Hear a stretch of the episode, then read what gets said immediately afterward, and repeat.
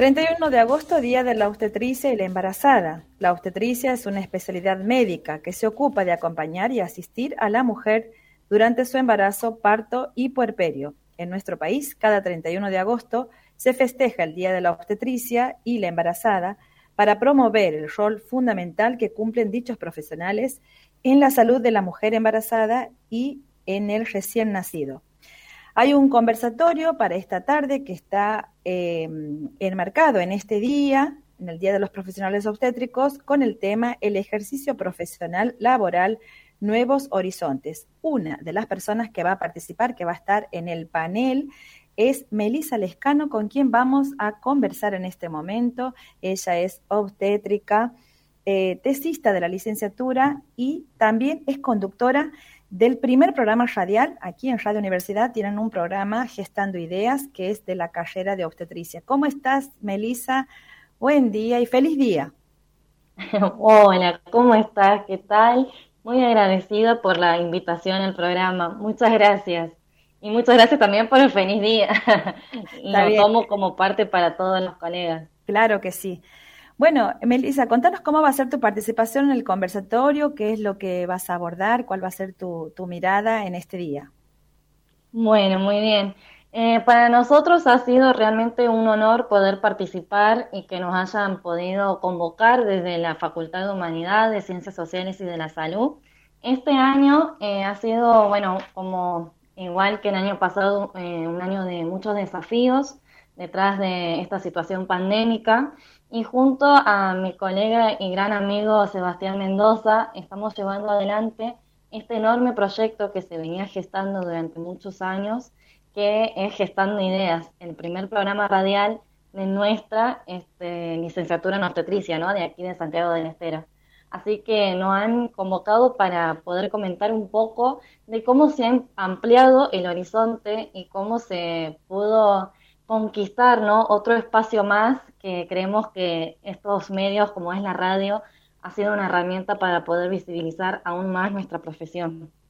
Ustedes han empezado con el programa Gestando Ideas este año, 2021. ¿Y cuáles son esas, conquistas? Que, ¿Qué consideras que es lo que ha pasado? ¿Cuál es el impacto de Gestando Ideas en la comunidad de los profesionales? Este año para nosotros ha sido realmente magnífico. Les cuento que, bueno, Gestando Ideas, antes que nada, ha sido un proyecto que venía este, surgiendo ¿no? como una necesidad entre los colegas de poder visibilizar nuestra profesión, ¿no? nuestro rol y ejercicio obstétrico.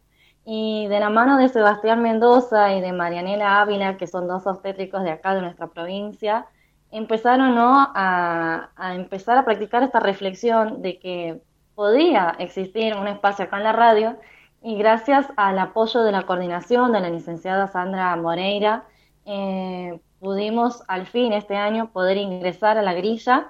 Bueno, a, través de los programas envasados, hacemos entrevistas y todo el programa a través de la plataforma de Zoom. Eh, realmente para nosotros ha sido eh, inmensa la, visibilización. Tenemos casi más de 500 seguidores, casi todos colegas, tanto a nivel provincial, nacional y también de países eh, vecinos como Perú, Uruguay, Chile. nos hemos dado cuenta de la, del capital este, humano que tenemos en nuestra provincia y que antes de la radio creo que no éramos tan conscientes. Se empezó a visibilizar y nos empezamos a visibilizar y tener voz. Eh, en estos casi 25 programas, hoy se va a lanzar el, número 25, hemos podido tocar este, muchas áreas y hemos podido ¿no? analizar y reflexionar todos los campos que se fueron abriendo en nuestra carrera. La carrera acá en Santiago del Estero está hace 25 años, es muy poquito, es muy joven, hay un poquito más de 300 obstétricos en la provincia y realmente ha avanzado a pasos agigantados. Ya no solo... Claro.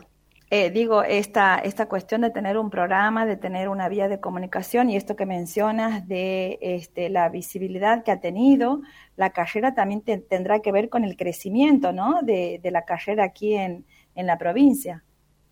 Totalmente. Yo creo que es un, es un logro compartido, eh, eternamente agradecida ¿no? de tener una universidad nacional pública y gratuita tenemos más de 300 colegas que están trabajando no solamente en la provincia, sino también en todo el país, inclusive en otros países, ¿no? Llegamos hasta Italia, y, no solamente acompañando y asistiendo a las mujeres y a las personas con capacidad de gestar en el embarazo, parto y puerperio, sino que también la profesión se ha expandido a otros campos como la investigación. Tenemos varias compañeras que ya están doctoradas, hay este, compañeras que tienen maestrías en la docencia y bueno, ahora también incursionando con la radio, que era algo impensado.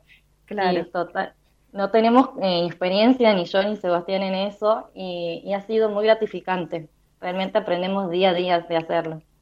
Muy bien. Melissa, ¿y cuáles han sido esos retos o desafíos a los que se han enfrentado el profesional obstétrico obstétrica en la pandemia?